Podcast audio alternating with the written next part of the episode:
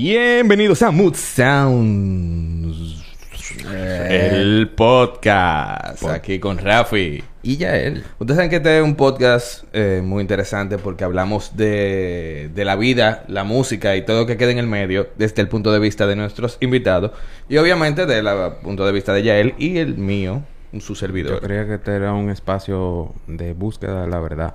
Pero también eso es lo que tú dices. Loco, porque podemos buscar la mentira también, ¿eh? Ellas aparecen solas normalmente. ¿Y quién es ese que habló? Ay, espérate. Es un- uno de esos nativos que tenemos ¿Tú aquí. escuchaste eso? Sí, sí. Hay como un tigre aquí, yo no sé. Un tigre. Sí, un tigre. Porque tener cuidado. Ya tú sabes. eh, Agárrate ahí. Miren, recuérdense que siempre venimos gracias a Guerra Films TV y Guerra Geeks. Eh, Guerra Geeks eh, van a encontrar toda la eh, todas las figuritas de la cultura pop. También pueden encontrar gorras de gaming, hoodies y demás. Toda la chulería. Un regalo de chulería bacana. heavy. Mucha vaina bacana. Por ejemplo, mira. mira. Enfoca, enfoca, enfoca. Tú sabes enfoca. que siempre él no se queda. ¿Tú sabes quién tenemos aquí, no, verdad? ¿Quién es, ese? Es Raulín Rodríguez. Raulín siempre está con nosotros aquí, cariñosamente. Nereida. Sí, mira, mira, mira, ahí posando. Él él debe estar cantando Nereida ahí mismo. Nereida of Puppets. Ya tú, ey, hay una búsqueda. Pero ya usted sabe, si usted es fan, si a usted le gustan lo- andar con su juguetico, su muñequito, su cosita. Para decorar la oficina, el baño o, o lo que usted quiera. Y para agradar también. Exacto, Guerra Geeks en es- la plaza Spring Center, segundo nivel. Así que síganlo ahí. Eh, recuerden que también estamos aquí gracias a Guerra Films TV, donde estamos aquí. Ustedes ven que lo que es. Están viendo la calidad, ¿no? ¿Verdad? Vengan. Sean parte de. Disfruten. Una- suscríbanse. Denle like, dislike. Llénense de odio y coméntenos también. Porque Una grasa. Uno llega aquí sin pira. ya lo sabe. Mira, Yael. Tú sabes que, que yo tengo como una cancioncita hoy. Tú siempre tienes una cancioncita o dos. Eso es lo bueno de ti. Claro, así que podcast escuchas y podcast videntes. Esta semana le traemos una, una canción, pero de que heavy. Así que DJ Joaquín, tira el disco.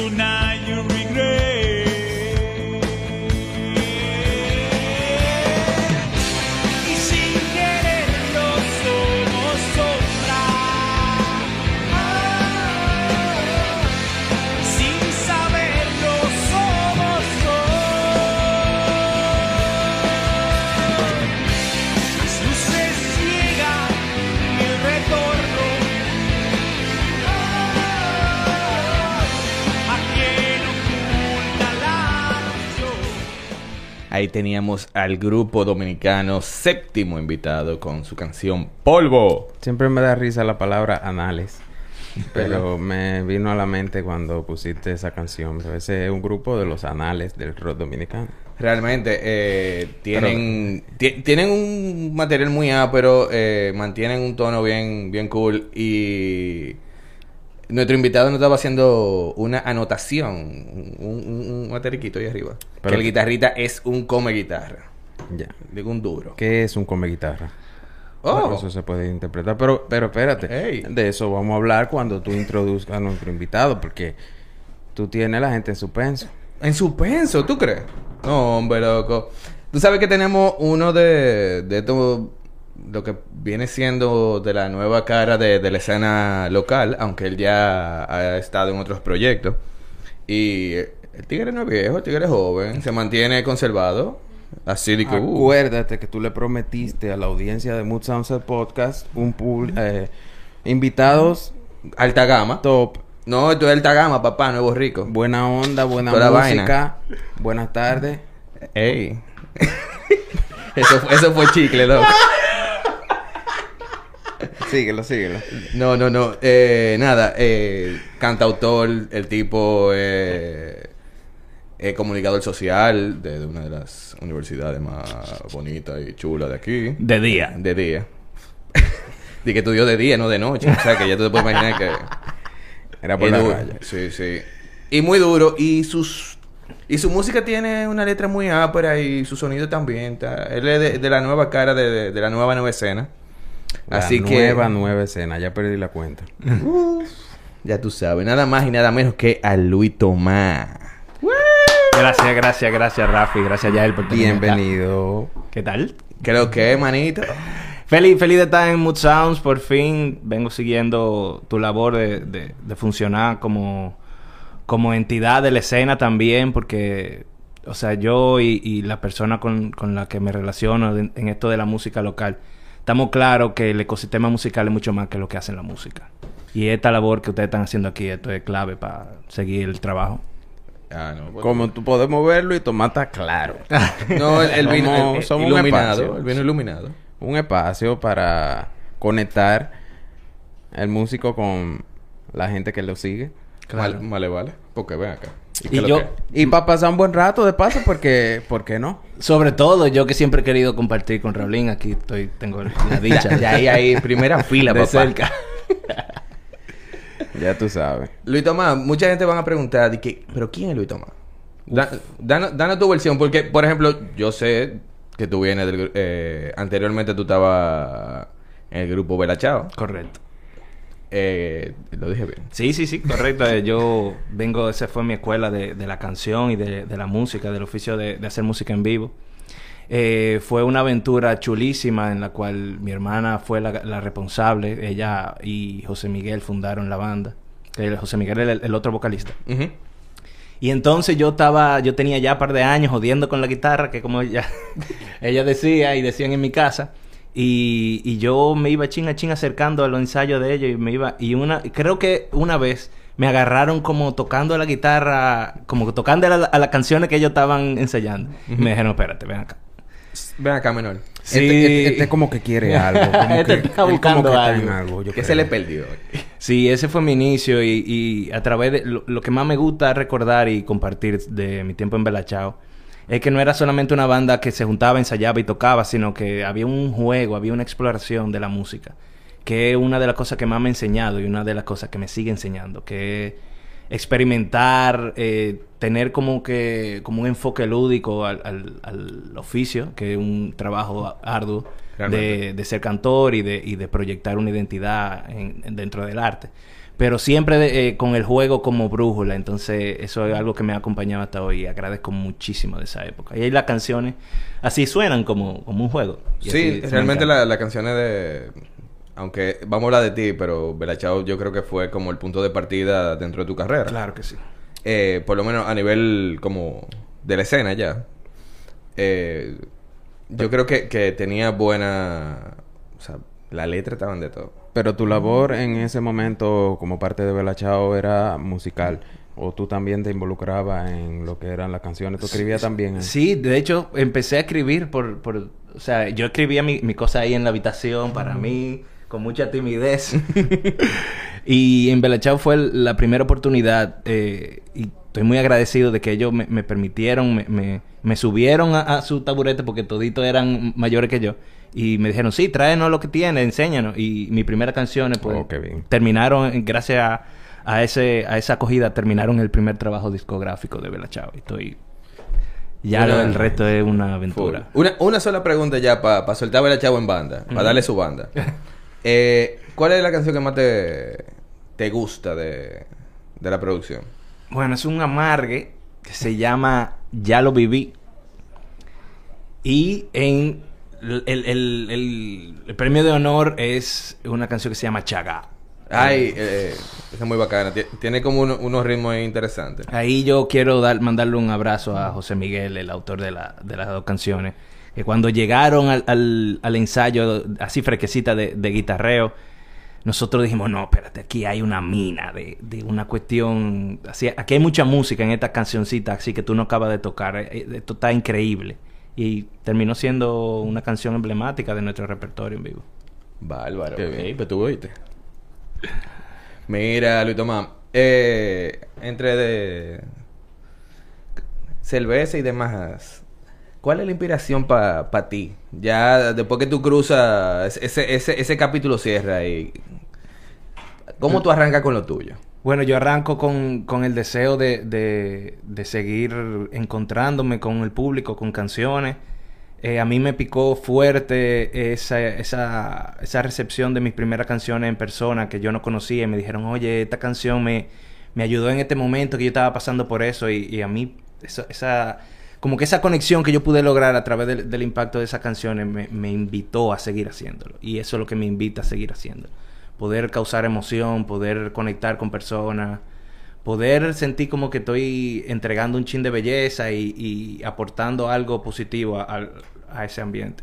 Y llegamos al momento donde yo quería. Porque esa pregunta nos llevó a certificar que Luis Tomás tiene ese enfoque de conectar con el público, de, de que, Claro lo, que sí. que lo que tú expresas, eh, hay alguien que lo escucha y se identifica. Eso vino eh, desde un principio, o sea, desde el primer momento que tú estás componiendo, tú tienes esa idea o fue algo consecuencia. Fue consecuente porque te digo, eh, eh, eh, te, te estaban hablando de, de personas que se me acercaron eh, como testimonial. Después de, de- volviendo a Belachao, que fue mi primera experiencia de, de- en vivo, había personas que me decían, oye, esta canción increíble. Y yo en el momento no me lo creía. Yo quería hacer canciones bonitas y ya. Pero me di cuenta que había un puente que se estaba creando que se, y que podía seguirse creando infinitamente a través de, de hacer canciones. Y yo en un principio lo, lo que quería es hacer canciones que me hicieran sentir como me hacían sentir las canciones que me gustaban. Pero eso ya creció Porque ese otra es un cosa. punto clave de la música, que se habla del lenguaje universal. Incluso estu- estuve leyendo por ahí gente refutando como eso, de que la música no es lenguaje universal, pero en sí lo que uno busca muchas veces es identificarse o lo que uno logra mediante la música. Claro. Mediante las expresiones musicales tú dices, coño, está cantando esto y eso es lo que yo siento. Sí, eh, la música realmente termina conectando con contigo, con, con quien sea que tú. En el caso de, de, de Luis Tomás como músico, lo que él hace conecta con, con el que está escuchando. Especialmente el tipo de música que hace Luis Tomás, que tú haces, eh, es íntima. Sí, digamos. sí. Eh, se enfoca más en eso, en... Sí, y de hecho la- las primeras canciones de, de esta etapa que, en la que estoy, estoy viviendo, en la etapa que estoy viviendo ahora, son muy íntimas porque, por ejemplo, voy a citar la canción Helen, que Rafa me la mencionó hace un ratico. Eh, una canción de una conexión emocional familiar. O sea, viene de ahí y eso es lo que está proyectado en la letra, en la, en la armonía, en la música.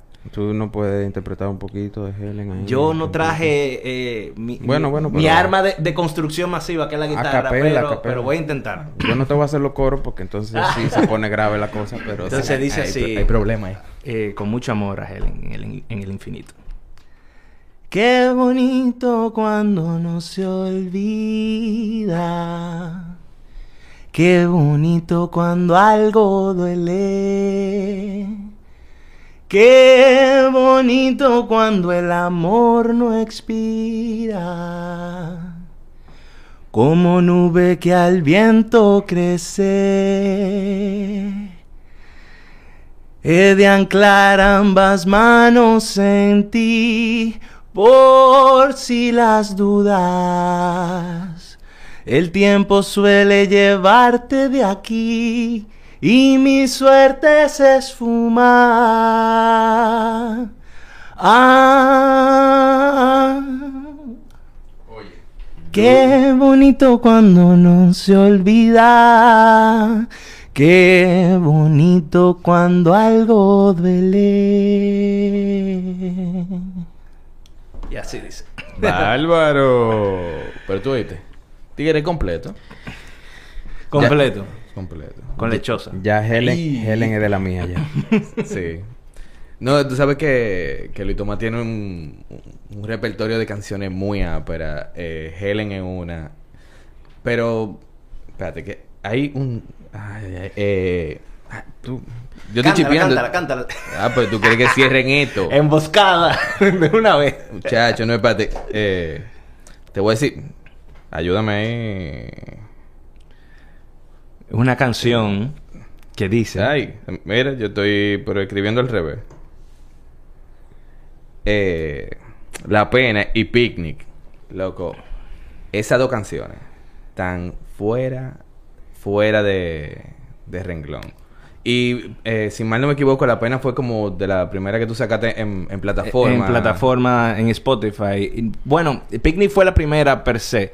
Porque yo había eh, hecho lanzamiento independiente por SoundCloud y por YouTube.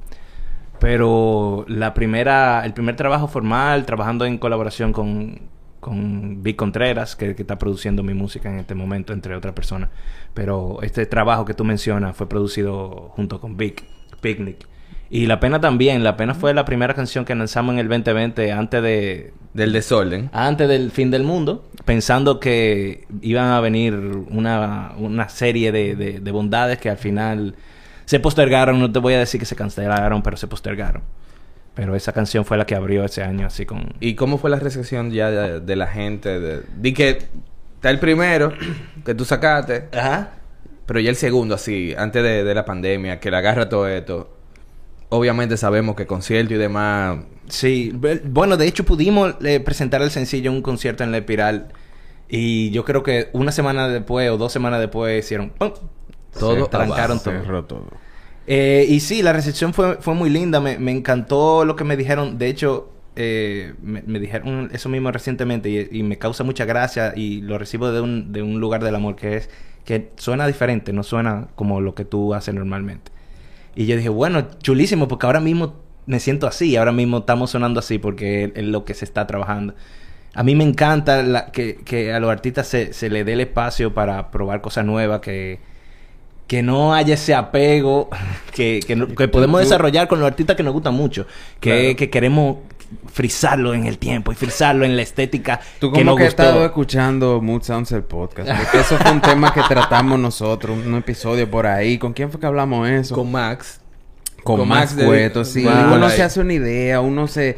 se, Se idealiza con, con se un artista. uno se apropia Claro. de la idea de un artista. Y uno quiere o uno espera que ese artista se mantenga así por siempre. Estático todo el tiempo. Eso que tú, de lo que tú te enamoraste, pero nunca va a ser así.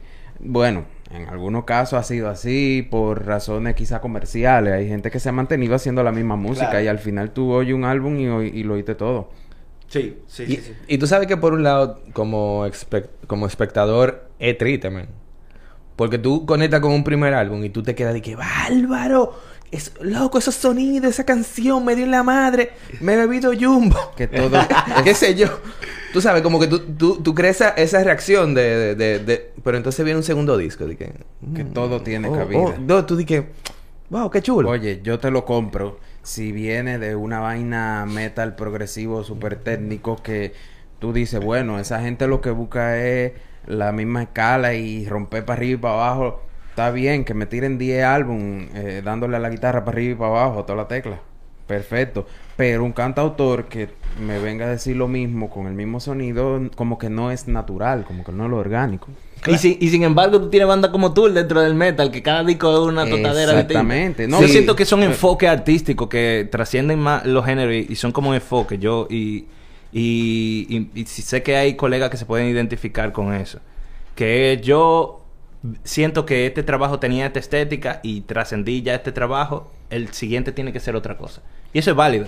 Y también está el- la estética de, de la persona que dicen, bueno, yo quiero trabajar dentro de este ecosistema, dentro de este eh, clúster de, de sonido y de estética. Y se quedan ahí y perfectamente válido.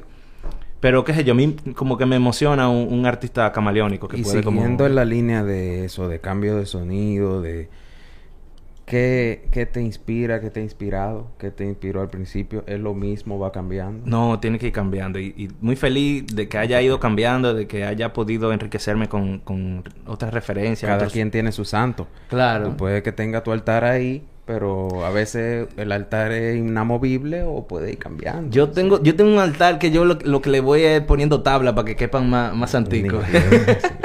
hay algunos que, que no se le va a poner la mano nunca y hay otros como que también han, han, han ocupado otro espacio con el tiempo. ¿Qui- ¿Cómo quién?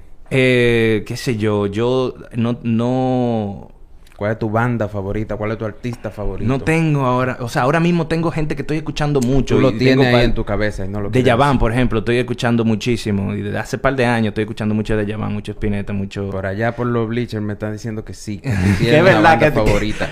No la quiere decir por razones que no conocemos, pero bueno. Bueno, bueno, pero no, no me gusta decirlo, por, o sea, si la tengo quizás lo dije en un momento de mucha emoción, pero, pero la verdad que no me identifico con, con ningún artista favorito porque, porque siento como que estoy descartando y, y me da mucho miedo decir que este sí y este no y mañana va a ser otra cosa, quizás. Eso- Rafi tampoco le gusta decir cuál es su banda favorita. Tú sabes que todos sabemos que es Nickelback, pero él no le gusta decir. ¿Quién dijo? No, pero esa es la tuya y está documentado aquí. Está Ay. documentado. Pero aquí no juzgamos. En los 39, juzgamos. en los 39 episodios que tenemos, justamente el día de hoy, está documentado por lo menos en más de la mitad. Que tú has mencionado Que a Nickelback. ti te en encanta todos Nickelback. Este tigre tiene un tatuaje de Nickelback. Eso está bien, eso está bien, señores. Pero nada, no, ¿verdad? Lo seguimos queriendo. Pero tú sabes que yo creo que todo el mundo tiene como una banda que con- tal vez no quiero- tu favorita, pero que tú, tú conectas. Ayúdame ahí, Rafi. Bueno, yo empecé escuchando mucho Beatles, obviamente mi papá es bitlómano y desde chiquito yo tuve una conexión muy fuerte con los Beatles, con George Harrison sobre todo.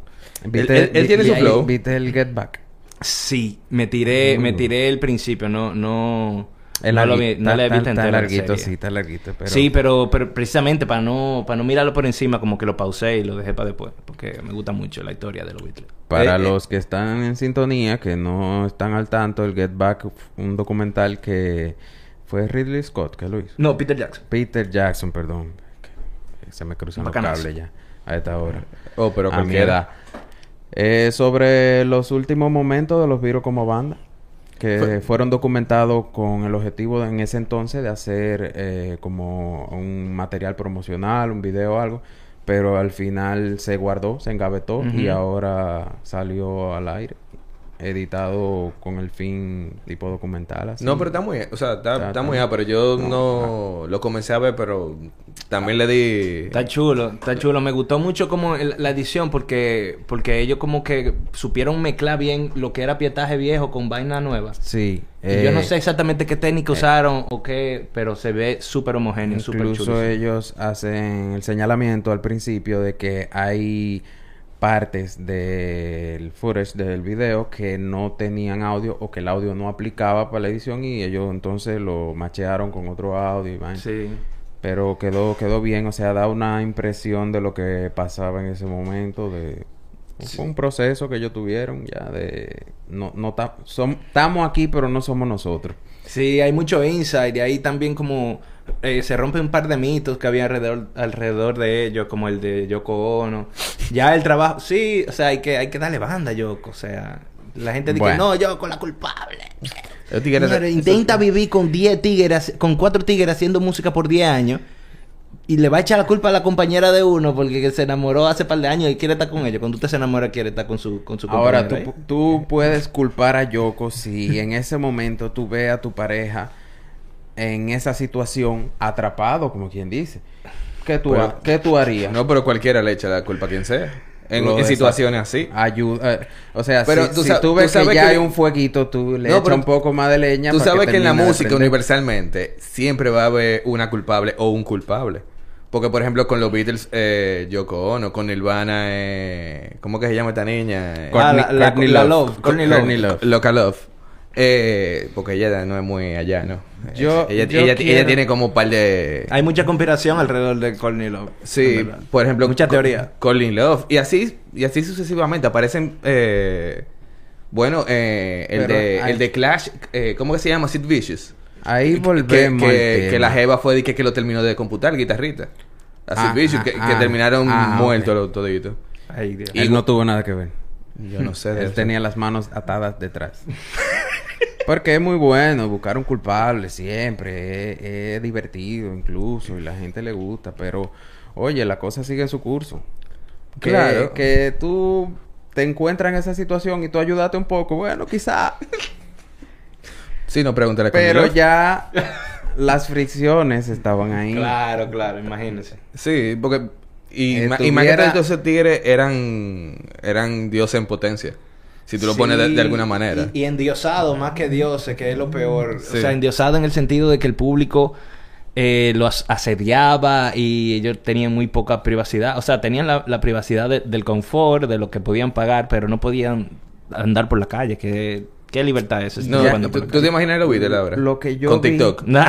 No sé, pero yo interpreté vi Leno que haciendo bailecito. Ya ellos venían, ya No ellos venían, ellos venían con heridas viejas, venían con resentimiento de, de, de vaina que habían pasado o de, la, de cómo se, cómo fueron evolucionando las cosas. Porque Fricción. por un lado vemos un Paul McCartney virtuoso y queriendo dirigir, queriendo como hasta cierto punto eh, poner a los otros a la par de él que estaba en su Pompeado. pr- En, en su Get Back prime. se ve, en Get Back se ve esa actitud. Y, y mucho, en, en- en momentos muy emocionales, los otros dijeron que era como que él estaba muy dictatorial. Pero, Pero- él estaba haciendo lo que hacían él y John Exactamente. en todas las sesiones, que era como ellos dirigían porque eran los que más escribían canciones. Pero ahí ya era otro momento de los Beatles. Ellos ya estaban como en, en una posición que quizá no querían asumir eso. Querían eh, un encuentro un poco más democrático. Y ahí es que la banda empiezan a... a se, se desajustan y... También ven- ha- había... O se engrampan. Yo noté ciertas inseguridades de parte de Harrison también, que él la manifestaba como reclamando esa, esa Sí, dictadura. Sí, él se quería ir de hace mucho. Pero Yo creo que Harrison estaba Cuando ya de que tienes- retirado, pero por... Sí. Sí, eh, eh, hay un... eh, cuando tú estás detrás... Oye, ahí lo que se vio, sin duda, esa magia que surgía en la dupla McCartney-Lennon.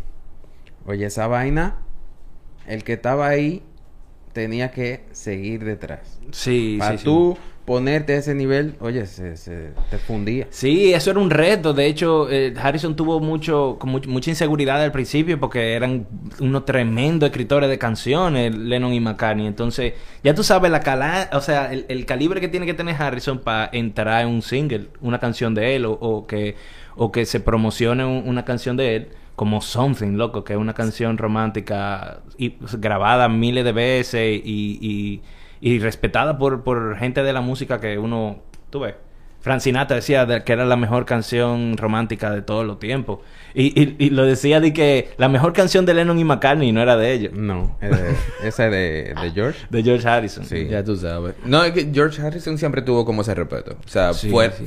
Pero es, es que es difícil también para hacer de que después de, de salir de, lo- de los Beatles, aunque sea en diferentes niveles, para todito fue difícil. Me imagino que fue todo un reto de que salir de la sombra de que sí, no, ahora yo soy John Lennon, ya yo no soy de los Beatles. John Lennon con Omega, próximamente. Sí, sí, tenían sus virtudes por suerte que lo- le permitieron salir a flote eh, en carrera eh, en solitario muy exitosa después, cada uno. Sí. Incluso Ringo grabó y tuvo un par de, par de éxitos. Pero teníamos con, con George Harrison, y lo, de- lo decían, lo decían lo- los otros Beatles, que él era el, instrumentista. En el sentido de que, ok, que Jo- John Lennon era un escritor de canciones heavísimo, sus letras eran súper profundas. Eh, Paul McCartney musicalmente era un virtuoso. Pero el que tenía como mal lenguaje, el que podía eh, aportar línea melódica para música de otra gente más rápido era George Harrison y ellos lo decían. Que él nada más, ellos llegaban con una canción, él nada más le veía la mano derecha y ya tenía una línea de que fantástica. Eso y eso le permitió también trabajar con otro músico, con Eric Clapton, con, con Ravi Shankar, que es de, de la música tradicional hindú, un, un referente, que sirvió mucho de puente para conectar esa, esa ola de música eh, oriental con la música pop rock de esa época. Ravi Shankar es un puente muy importante y el mismo George Harrison también. Bárbaro. Ahora mira, hablando de puente. Y bueno que tú usas esa, esa palabrita, me gustó ahí. Eh, cuéntame de del cover que tú hiciste de Nana de Luna. que realmente la, la canción en sí de, de Bad Pereira es Increíble. increíble. Increíble. Y tú la agarraste y la hiciste tuya. O sea, un, un freco. Tigre, o sea, de que la cogió ahí, de Sí. que full es mía, permiso. Atento a él. Con todo el respeto y el amor a la gran Pat Pereira, que la quiero mucho y es una, es una persona muy importante. Eh, en mi formación, en el sentido de que yo oía sus discos y yo sentía que eso era el referente de cantar bien. Eso es, así que se hace. Y, y lo digo no solamente porque tiene una técnica increíble y tiene esa, esa, esa voz enorme, sino porque tiene una expresión, tiene una capacidad de transmitirte y sus canciones tan, tan, tan, pero tan cargadas de eso. Que una, una experiencia en vivo con Pat Pereira es, es una cuestión conmovedora y, y ese, ese fue lo que me- a mí me movió a hacer ese cover, ese, ese homenaje a Pat. Y ahí, como podemos ver en YouTube, lo, lo grabamos en una sesión y, y contentísimo. Ella lo, lo, lo llegó a ver y, y, me mandó mu- mucho, mucha cosa linda. Yo me sentí súper muy agradecido. Ahora mismo se me van las palabras Right. porque ese es el nivel que yo, que yo tengo a Pat Pereira en mi, en mi santuario. No, eh, tremenda artista dominicana. Sí, y, no, y, y es lo que te digo, o sea, tú te hiciste de la canción. Porque, eh, eh, ah, pero cuando otro artista hace un cover de una canción que te gusta. Pero yo no conocía la, can- la versión de, de Pat Pereira, yo la conocí por ti. Momento, momento, que Joaquín va a meter mano. Mírala que viene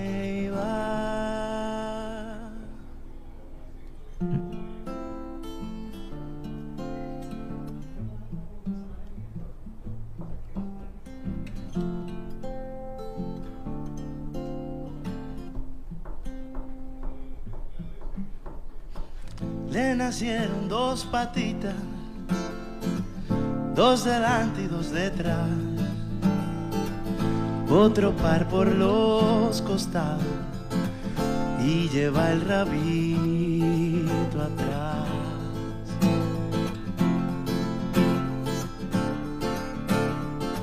Vestida sola y muy sola, sola y triste por mar, canta su canción de cuna, canta su canción de paz. La luna crece y crece y se quiere dormir ya. Es que ya sueña contigo.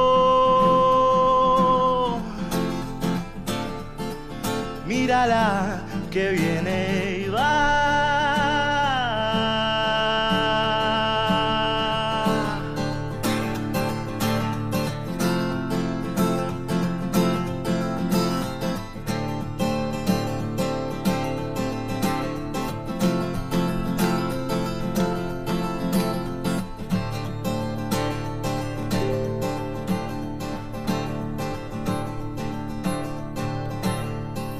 Le nacieron dos patitas. Loco, pues tú estás yendo a vaina. ya él. De ahí. muchacho. ¿Tú no ves que esta vaina está... Y lleva el rabito atrás. Porque a ti te gusta como ponerle ese, ese, ese puntico como eh, contrapunto, ¿qué le dicen? Oh, no, no, mentira, estoy inventando. Es como ponerle ese momento, ese cambio, como que De te dinámica, lleva, te lleva un momento. Porque ya si la canción de por sí es una vaina íntima, sí, que te va atrapando, en ese momento que tú dices, coño, mira qué heavy. Eso, eso, sí, la canción tiene, tiene mucha energía. Y ese momento así de, de- de calma, de, de- de cuestiones bajitas, eso ayuda a, a- a- a darle esa naturaleza que tiene la canción en sí, esa, esa- ese juego de dinámica que baja y sube y se pone intensa y después se recoge. Eso es una cuestión que, que aprendí tocando a guitarrazo, así, cuando, porque cuando tú tocas solo, tu, tu orquesta, tu, tu banda son esas seis cuerdas. Entonces hay que jugar con el volumen, hay que jugar con, con eso, con esa atención del público. Y no solamente eso, sino también en la, en la estoy- vocalización. Todavía estoy buscando la forma de sacarle las influencias que no quiso mencionar ninguna. No, no, Eh, habla- Tú me estás hablando de, de hablando- guitarra y voz. Ajá. Exacto. Bueno, Ahí, ahí, fuerte. Ahí está duro. No, Le- pero. Le llegaste. Wow, Sí. wow, wow. No, hab- ya, ya este tigre piropeado aquí en Guilty, vivo. guilty as charged. No, y este tigre han piropeado aquí en vivo. Así como que no quiere la cosa. Gente, gente dura. Muy agradecido. Y no es para menos. Muy Es agradecido. una música muy linda. Gracias, man. Con mucho amor se hace, con Y mucho amor eh, se prepara y, y se, se encara ese oficio de, de hacer canciones en, en público y, y de hacer canciones en general, que es una responsabilidad grande, yo siento. Sí, pero no sé si te diste cuenta viendo Mood Sunset Podcast. Aquí no es nada más para valorar y elogiar. Aquí también te ponemos un poco incómodo de vez en cuando. No sé por qué Rafi te está tratando tan suave. Tú- pero tú- yo... Tú, tú indicas que yo, yo- estoy siendo pacífico. Yo lo que me- Pacifista. lo que sí, sí, tú estás... Oye, tú estás en un ejemplo. Disparen, disparen. ¿Ay? Yo Se lo que me él se la pregunto quiere ju- es- Él se la quiere jugar conmigo. Porque- Ahora estoy, te dije que disparen. En todo momento tú has querido expresar vainita íntima, que es heavy, que es muy... Pero, y el punky punky, y al, al mover el bote, eso no te nace, no te ha nacido algún, en algún momento. Y el pachangueo, Como y- poner a la gente a bailar. Claro que sí, claro. No sé, no sé si te estoy sacando de tu Yo- casilla, yo- o yo- si ya yo- eso te pasó por la mente en algún momento. Claro que sí, o sea, uno no puede ser ajeno al- a los sonidos que lo rodean y este es un país, o sea, estamos en el Caribe, el, el- el baile, el baile, el, el, punky punky, como tú le dices, es parte de, como de la columna vertebral de esta identidad caribeña. Entonces, claro que si uno lo piensa y de hecho yo he ido in- incorporando cuestiones, eh, elementos más rítmicos en mi música, siempre desde, desde el aprendizaje y el respeto, ¿no? Porque eh, es muy fácil, eh, hablando de, de esto que hablábamos hace un rato, de querer ser camaleónico, pero es muy fácil como la careta, ponerse la careta de algo y decir, no, ya, ahora sí soy. No, porque a todo Pero esto... Tú te- lo yo nunca te tú- pediría todo esto que lo haga por una presión externa, sino porque te nace. Claro, y a eso voy, a eso voy. Así y, debe ser. y me ha nacido, y, y, eh, como tú dices, debe ser así, y, y me ha nacido, y hay, y hay elementos que he incursionado, pero de nuevo, desde el respeto a una estética que es identitaria de- del Caribe, como, como es la música bailable, la música urbana, si se quiere, eh, cojo y aprendo de eso. Pero, pero no, no, necesario lo, no es necesariamente lo incorporo directamente o en este mismo momento. Yo siento que, que claro que sí, en un momento me encantaría colaborar e incorporar a mi música cuestiones un poco más, qué sé yo, aterrizada a donde estamos. Quizá en otro momento de tu vida, quizá los caminos de la vida te Tú no, tú no sabes si Luis Tomás termine con, Porque- con un featuring Rafi- con Omega. Rafi no te contó cómo fue Bueno, que él con Omega está difícil. Como Omega tendríamos que sentarnos a hablar de muchas cosas con las que no estamos de acuerdo. Pero, pero con otro referente de, de la urbano, pues, claro que Ey, sí. el fuerte, mira, el fuerte tiene lo suyo, el fuerte tiene su... Tiene mucho su talento. Tiene mucho talento. Una pregunta, yéndonos ya por, por esos bucapiés, que me encantan, en verdad. y, y bueno que caímos ahí. Digamos que, que ya se presenta la oportunidad de, con urbanos actuales, que tú no te estamos diciendo ahora mismo, pero a futuro pudiera ser, ¿con quiénes te gustaría colaborar? Wow, qué difícil. Yo soy fan del Químico, por ejemplo. A mí me parece que el Químico Ultra Mega tiene una Ey. capacidad de rapear sádica. Y es, y es muy camaleónico en el sentido de que hace lo que llaman de que chistyle, que es un rap de que, güey, güey, de burla. Sí, Sí. Pero también, eh, o sea, rapea en diferentes estilos y siempre tiene como esa capacidad de hacerte un cuento, te está contando una vaina. Y tiene como que... O sea, yo tuve raperos que tienen mucho flow y tú ves que están un punchline tras otro. Está, está como Que- dándole clic. Que, que son máquinas de punchline. Exacto, están, están arrastrando como en, en esta, en estos software de que de DJ, están arrastrando un track y lo están poniendo, ¿verdad? Y, pero este tigre, loco, tiene una capacidad de storytelling. Y así hay, hay muchos otros que quizá ahora mismo no, no se me ocurra. Vaquero tiene un flow del carajo, porque Vaquero no. es urbano, pero él es como... Urbano, él- bachatero, él es como can- tropical. Sí, cantor urbano. Él tiene como una vaina como que... O sea, el, el- el cantante de los raperos, él se hacía llamar. Y, y, y es como esa la, la estética de él. A mí me gusta pila, en verdad. Y- tienen, para, para mí en mi, en mi libro tienen algo en común, Vaquero con el Químico Ultra Mega. O sea, ese, ese flow, ese sabor que no es una vaina técnica, es algo como que nacieron con eso. O sea, como de esa... Exacto, como que proyectan su identidad, Como que ¿no? es- no te imaginas como que fue que ellos se lo aprendieron, sino Ujú. que algo Que ellos nacieron con esa ellos- vaina. Ellos vienen, vienen de... Un valor agregado No, que- de fábrica vienen así, papá. Así mismo es. Y siguiendo con urbano. Ok, o sea, urbano. Ahora, merenguero. Merengueros, wow.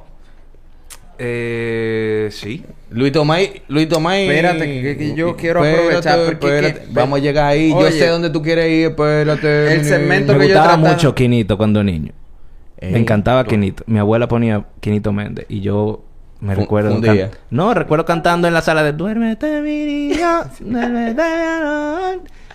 Y entonces ahí, claro, con, Quinito, o sea, Eddie Herrera tiene una voz del carajo. Me gustaría algún día como que escribir algo que él, que él pudiera cantar. Ese era el O merengue. sea, yo he pensado muchas cosas. Yo- me hubiera encantado escribir una canción que pudiera cantar la voz de, de Johnny Ventura, que se nos fue. Full. Y, y es un referente infinito del merengue. O sea, así mismo hay, hay, hay, varios que, que me encantaría. Me gustó que mencionaste eso de Quinito. Es un momento cuando tuve un ritmo diversificándose. Sí, es sí, un sí, sí, sí. momento de gloria de ese ritmo. O sea, está en su buena. Yo, yo escuché, ah, no, me acuerdo a quién fue que escuché, a quién escuché decir que Quinito tenía mucha influencia de la salve. De la salve, eh, o sea, el- el- un ritmo folclórico de acá. Eh, y, y que él incorporó mucho en- de eso en, en- en la forma que él cantaba la- el merengue. Y por eso su merengue tiene como otra estética. Sí, Me porque... parece muy eh, interesante eso. eh, eso, la Cocobán, eh, tenían como ese, ese, ese, como una línea más o menos ahí medio disfrazada, pero como... ¿Cuál era el de Valley Yo? ¿Ese eh, mismo? Ese Quinito? mismo, Quinito. Eso es.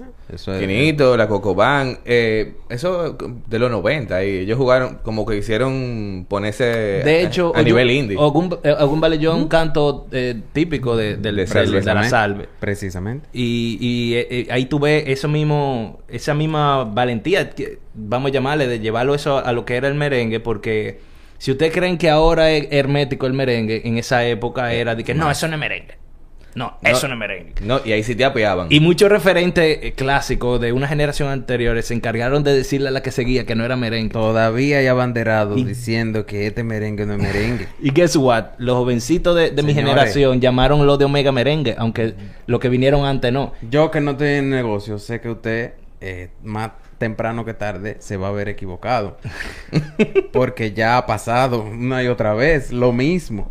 Claro. Llegan uno, hacen un sonido y dice el que estaba, eso no es. Claro. Y que termina siendo olvidado, desplazado, relegado. evolucionado. Lo- los ritmos siempre van a terminar evolucionando. Claro, y es un lenguaje, al final el- el- Exacto. el- la música es un lenguaje. Igual que el español, igual que lo que sea. Correcto. Y el lenguaje va evolucionando. Porque, ¿Por qué? Porque what, es la responde- gente. Responde Yo- a las no, pero necesidades que tú tienes de expresar. Que el, mere- el Claro. merengue, a diferencia de... Uf. No, ya. Tú Ey. Eso, eso lo logra. Eso lo logra este ambiente chulo que se genera aquí en el Mood Sound, el podcast. Yo espero que un día vamos a tener público aquí. Porque Yo soporto hacerlo con público un día. Podemos, lo- podemos hacer eso para Una que, vaina con público así. para que nuestros seguidores fieles sean recompensados con vivir esta experiencia de estar aquí. Que Tú se sa- pasa tú- un buen rato. Claro que compartiendo sí. con Raulín. Claro, Sí, Raulín. Mira, hey, pero espérate, yo le pregunté de merengue, de, de dembow, loco, y bachata. Chicho Severino. Mire, Yo te he dicho que eso tú tienes que hacerlo. Una vaina relámpago ahí para So- agarrarlo fuera de base. Comienza a preguntarle ahí. Merengue o bachata. ¿Merengue o bachata? No, no, no, no. o sea, no elijo ninguna. Elijo Elige todas. uno. Todas. Tienes que elegir uno. Todas. Es que no es así que Pero para cantar, para bailar. Luis Tomás. Para cantar, para o bailar. bachata. Ahí- Para bailar merengue, para cantar bachata. Bien. Yo personalmente considero la bachata una expresión más auténtica que el merengue. ¿Es verdad? De lo nuestro. Bueno, sí. A, ni- a nivel de No porque no tengan ambos la capacidad de ser una expresión, sino por cómo se han ido desarrollando. La bachata ha sido más orgánico, más auténtico. Pero, pero déjate, te voy a dar Hasta, un... hasta que llegó es mi opinión. Sí, y- opinión. y- y- y tiene- Ey, cuidado con aventura. No me, no me gusta, eso no es bachata. ¡Ah! Es de la generación vieja. Vas a seguir cometiendo el mismo error No, que no, ya. no, no cometan No, eso. evidenciamos no, no, tú sabes que ellos hicieron algo por la bachata.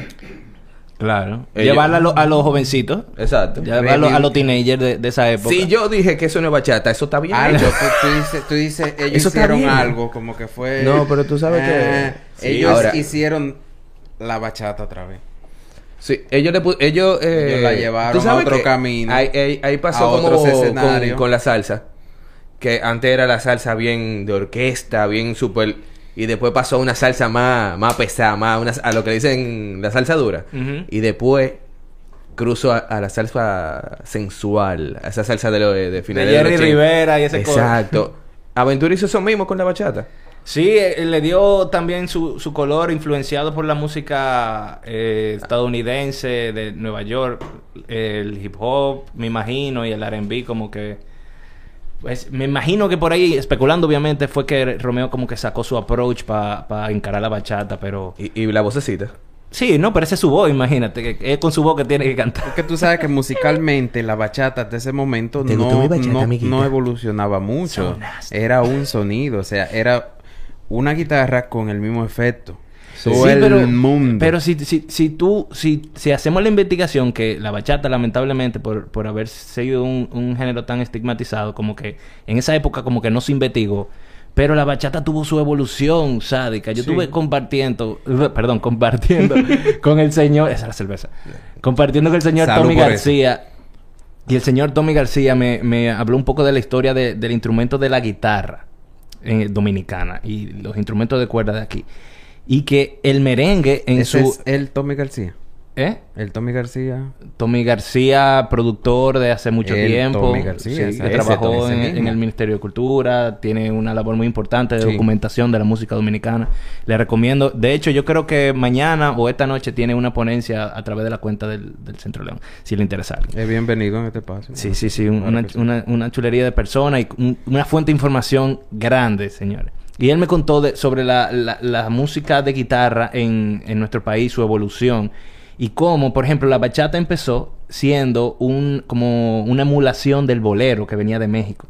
Que se oían a través de los radios. Y entonces la persona de acá intentaban interpretar esas canciones. Y de ahí nació un sonido nuevo. Guess what? Porque en esos raditos chiquitos de la época, tú no ibas a escuchar toda la canción en alta fidelidad. Tú ibas a escuchar algo Exacto. que probablemente sonaba como, como terminó sonando la guitarra. Lo más seguro. Y, y eso que tú dices, ese efecto es, un- o sea, se le llama chorus.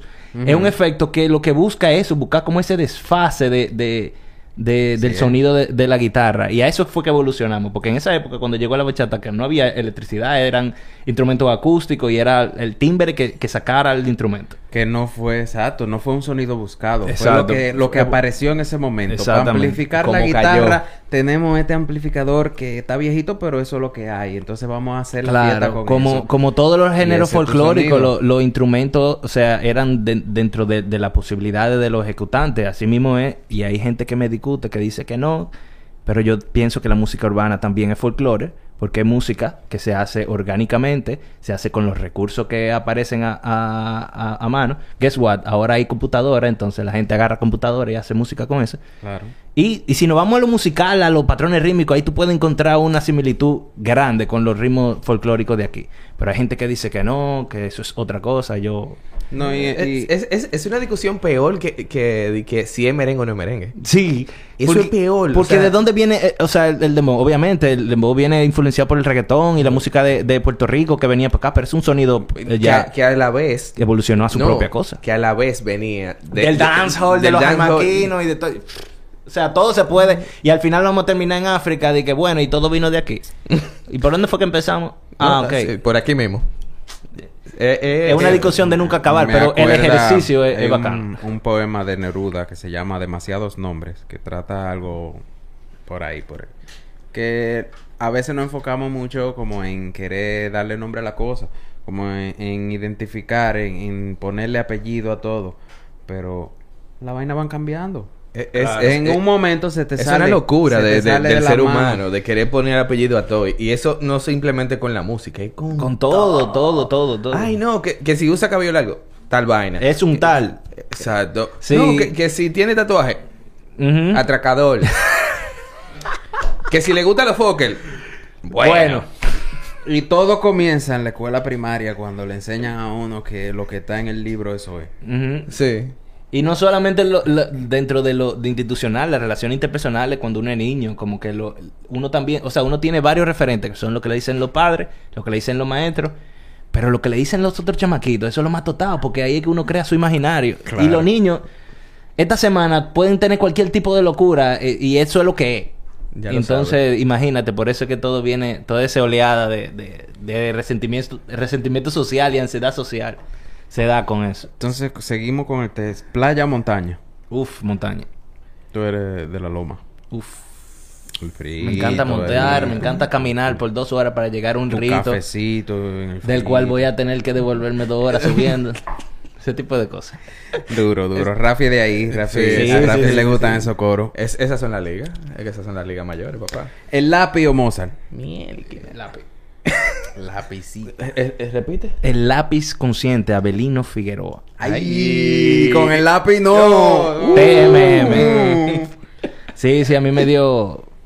En, en mi, en mi fase teenager rodar un par de temas del lápiz en Te- mi playlist. ¿Te pusiste la gorra para atrás? Te sentía No, malo. no, no, no, no. No usaba mucha gorra, pero... Qué sé yo, me, me, me, me parecía muy gracioso la manera que él rapeaba. Y, Él tenía su flow. Que tú no eres Sí. de nada. Tú no eres nada, tú no eres nada, tú no eres nadie. y eso, no, y, y eso es la, punta del iceberg, porque él tiene, tiene rima sádica, tiene vaina fuerte. Sí, tú sabes que en estos días... eh, bueno, él, él, eh, está Len Ramírez, pana de nosotros.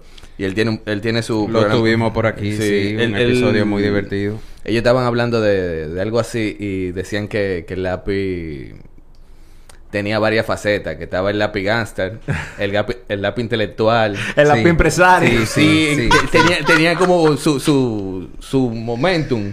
Sí. Y el lápiz realmente es un buen exponente. Lástima que... Que no, que no ha... No sé, no ha trascendido más de lo que yo entiendo que de- debería de estar ahora mismo. Yo siento que su, la- su labor yo, preso, la hizo. ¿Cómo No. que tú dices el lápiz es un buen exponente delante de un lapicita? El papá del rap. No, tú no puedes decir no, así. No, porque, que- porque el lápiz porque- dijo que el nuevo papá es, químico ahora. ¿Ahí? Ay. Tienes que activarte. Sí, está atrás, está atrás. No te El está hablando. No, espérate, no. espérate, pero no es que yo no me creo eso. El lápiz dijo eso. Sí. El lápiz. Lo dice el químico en su live de DJ Scoff. Búsquenlo. Ahí está. Eso es para joder a Roche. ¿Cuántos millones?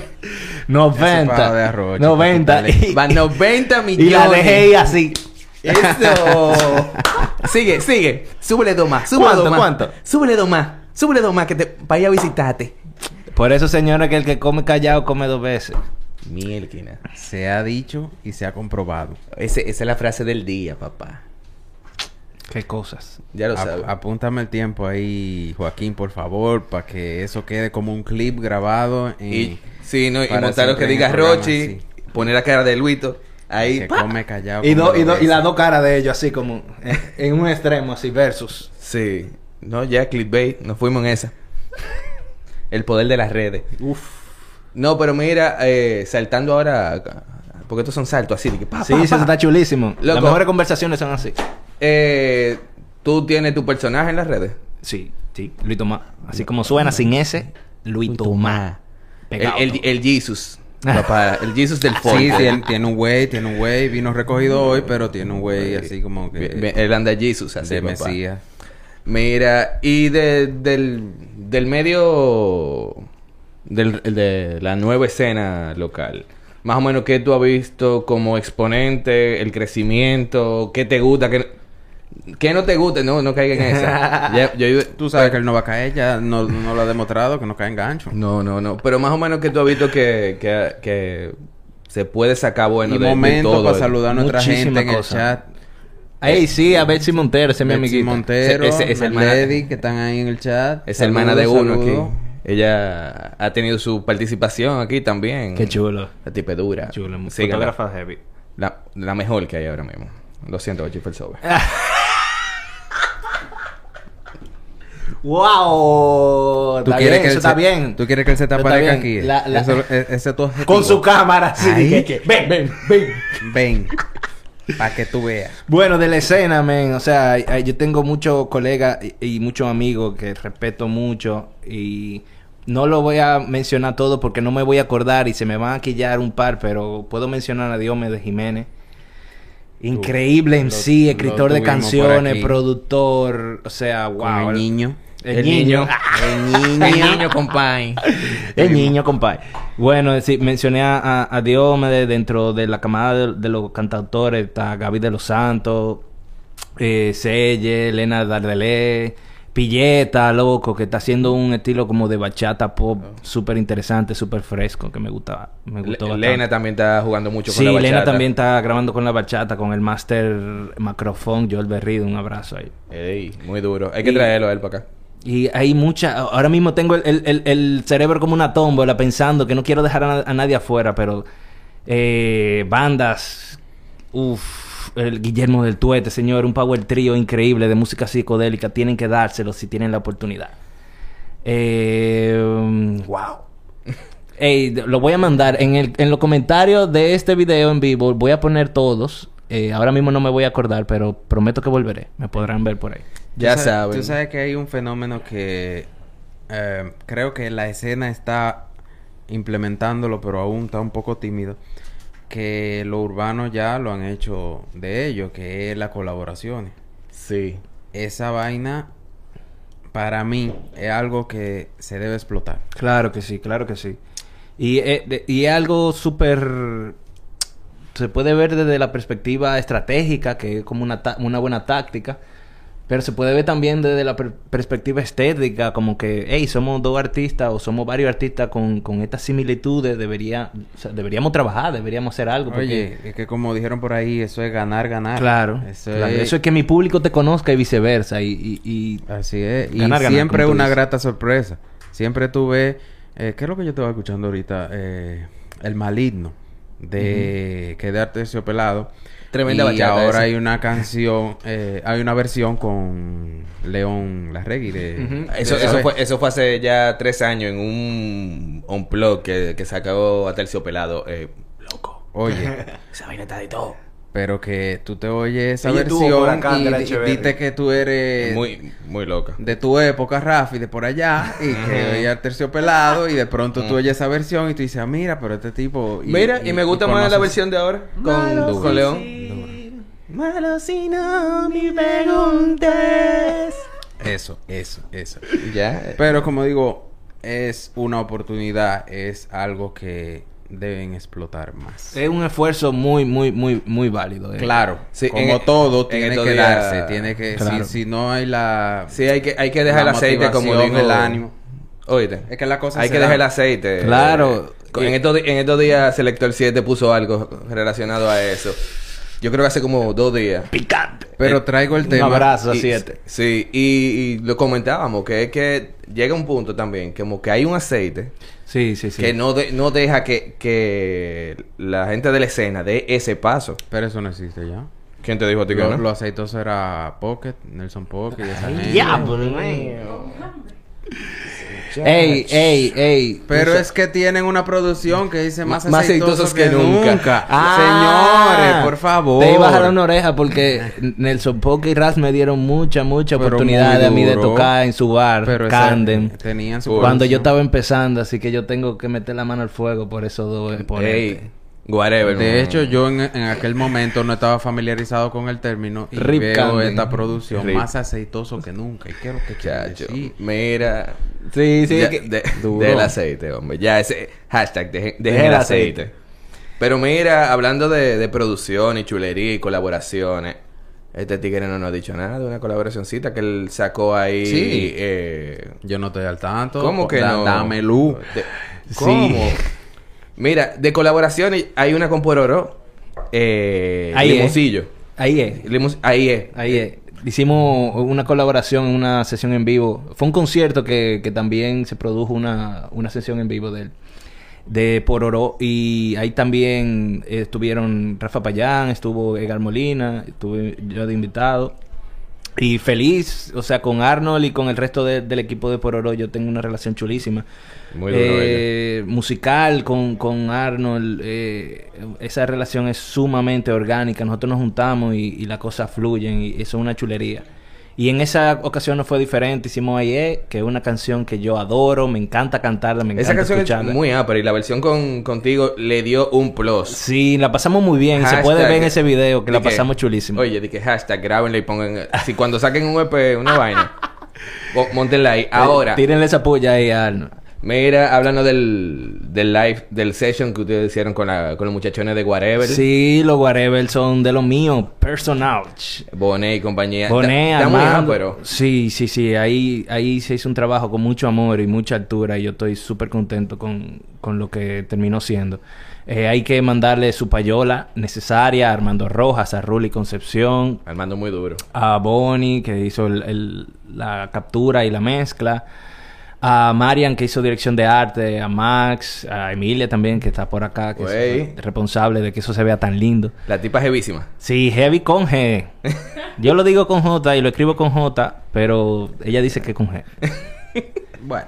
Y ahí puedes ver, probamos no solamente formatos, o sea, diferentes formatos en las tres canciones que, que, va- que interpretamos, sino que también estrenamos dos canciones inéditas que se llaman No hace mal y Cantata de reloj, que es Pero la se- que estoy se- interpretando Se aquí. puede, se puede poner un ching ahí. Claro que sí, por favor. ching, de audio ahí. Y pueden darle copy paste y regarlo en todos los grupos que tengan en WhatsApp. El de la tía de, de, de los emojis. El de la, el emoji de piolín, ahí lo pueden regar.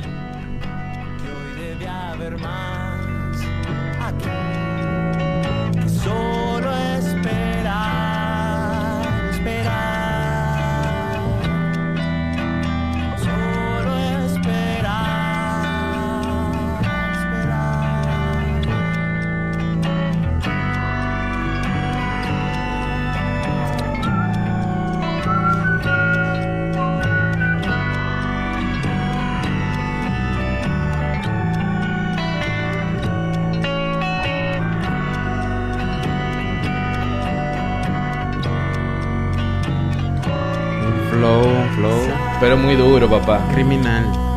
No, y, y la estética en, en el video está perísimo. Está lindísimo la dirección de arte. Hay que darle su payola a Max por el vestuario y a Marian y a, y a Heavy con G por, Claro. por toda la, la- la organización del, del stage y las cositas. Los detallitos, si pueden ver atrás en ese amplificador hay un monito recostado que es Guarevel, como como Gua- Guarín, ¿eh? ¿qué se llama? Guarín, creo que se llama, que está en todas las sesiones de Guarevel, sí, implícito. No, pero está muy, muy, ah, pero eh, eso salió recientemente. Sí, sí, salió hace tres días en realidad. Está con el Jesus Flow ahí. Sí, estoy bendecido así, vine a juzgar vivos y muertos y mi reino no tendrá fin. Amén. Mira. Duro, durísimo. ¿Y esa guitarrita que lo que es con ella? Eso es un adobro, ese es mi, mi bebé. Esa es lo que tiene como un resonador. Es, abajo, de hecho, ¿no? sí. Eh, fun fact, antes de la época de la eh, electrificación de los instrumentos, ese fue el instrumento, esa fue la tecnología que se ideó para que las guitarras pudieran competir en volumen con los metales y los instrumentos un poco más estridentes. Porque se, se ahogaban, o sea, no, no, no se escuchaban. Debe sonar bien una bachatica ahí. No, claro que sí, la bachata y el blues son primas. ¿Son primos? y- sí, sí, sí, sí, sí, claro que sí. Que ba- Díaz lo decía que, que la bachata tenía su relación. Y siempre terminamos hablando de Luis. Luis es un referente. Sí, Un sí. referente en, en, en mucho de, de lo que están subiendo. A ti te, te han piropeado muchísimo aquí, Xiomara Fortuna. Xiomara, mío. Así de que. Full. La reina. En el episodio. Yo no creo, yo no creo en la monarquía, pero a Xiomara yo le digo la reina porque ella se, se lo merece y se lo ganó. Ella es la reina ahora mismo. Sí. Y es una persona que se ha adaptado con los tiempos. Claro, y que, Y es, eh, que es una trabajadora incansable de la canción, señores. Ella tiene 40 años de carrera y no ha dejado de trabajar en ningún momento. Y eso es una cuestión que hay que aprender de eso y hay que...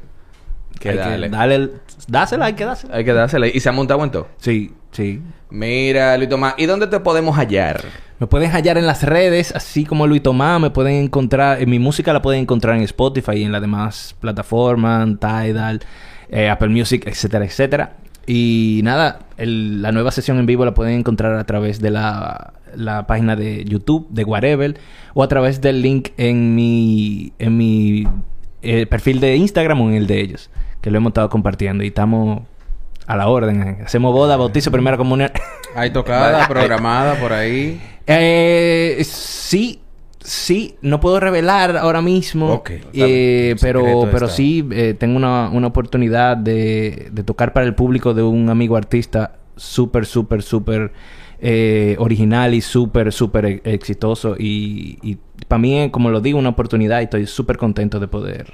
Ya, y ya cuestiones personales eh, la estaremos ya comunicando. No, ya saben, manténgase atento, Ma- manténgase en activen- sintonía activen la campanita. Activen. a las redes de Luis Tomás y a la de Mood Sound también.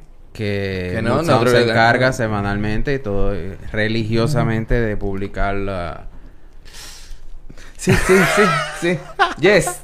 Yes. Que- Pero te estoy ayudando. Déjate ayudar. No, no fue que fue que tomé un descanso de, de las publicaciones de los Injusto, conciertos. injusto y merecido. Un, mea culpa a, a cualquier ofendido. Justo y merecido. Sí, porque hasta por eso se ofenden. Malo sí, sí. Ay. Malo sí, no. Así que re- recuérdense que nos, nosotros venimos, llegamos aquí gracias a Guerra Films TV y también Guerra Geeks. Guerra Así Geeks, Ya señores, ustedes ya saben dónde pueden encontrar a, Mírenlo ahí, a Raulín. mírenlo ahí. A Raulín. Bachateame, mamá, con la Ay, guitarra láser. Ay, ey, la guitarra láser. ¿Tú tienes tu guitarra láser? Sí, Tengo esa- mi la vista ahí. No, es que Ah, Esa es mi guitarra tiene láser. Yo la pongo a tirar a veces, pero... pero... Yo soy pacifista. No otra pacifista. Sí, sí, sí.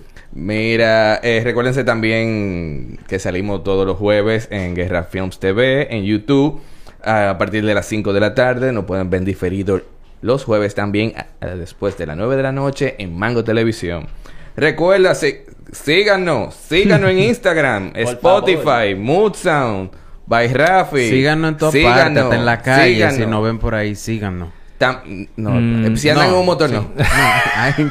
Si andan en un motor, no. Por favor, otra vez. ¡Ey, ey! No, espérate, yo soy seguidor del Mustang. Así que, eh, Luis Tomás, muchísimas gracias por aceptar la, la invitación. Habíamos durado un ratico pudiendo cuadrar. Moviendo de fichas, sí. Gracias, Rafi. Gracias, Yael, por tenerme aquí. La conversación fue chulísima y la oportunidad de estar aquí, grandísima. Gracias. También gracias a Caribe Alternativo, que fue también nuestro mediador. Gracias, Ceci. Un saludo allá. Música que prende. Ya lo sabe. Eh, ya él, ¿qué es lo que? No, agradecerle lo mismo porque yo sé que la gente se disfruta de estos conversados orgánicos como nosotros sabemos hacerlo y, y pasamos un buen momento. De verdad, tú sabes que este es tu espacio, el espacio de todos los artistas locales y todos internacionales que quieran venir. Ey, también. Ey, sí, aquí ha habido gente internacional. Te, echa para allá. Uf. Eh, no voy a decir que Lilo, Lilo Sánchez de, de Señor Loop Nosotros Ay. nos, aquí, nos pero- debemos ¿Qué? a nuestra escena. Sí. Sí, Como el cuarto Yo episodio soy fue ese. fan de Lilo. Señor Muy duro. Muy duro. Muy qué duro. cantante, Dios mío, qué compositor, qué guitarrista. Pero vamos a hablar de eso en otra. Así que esto fue Mood Sound, el podcast con Rafi. Y ya él. Así que, bye.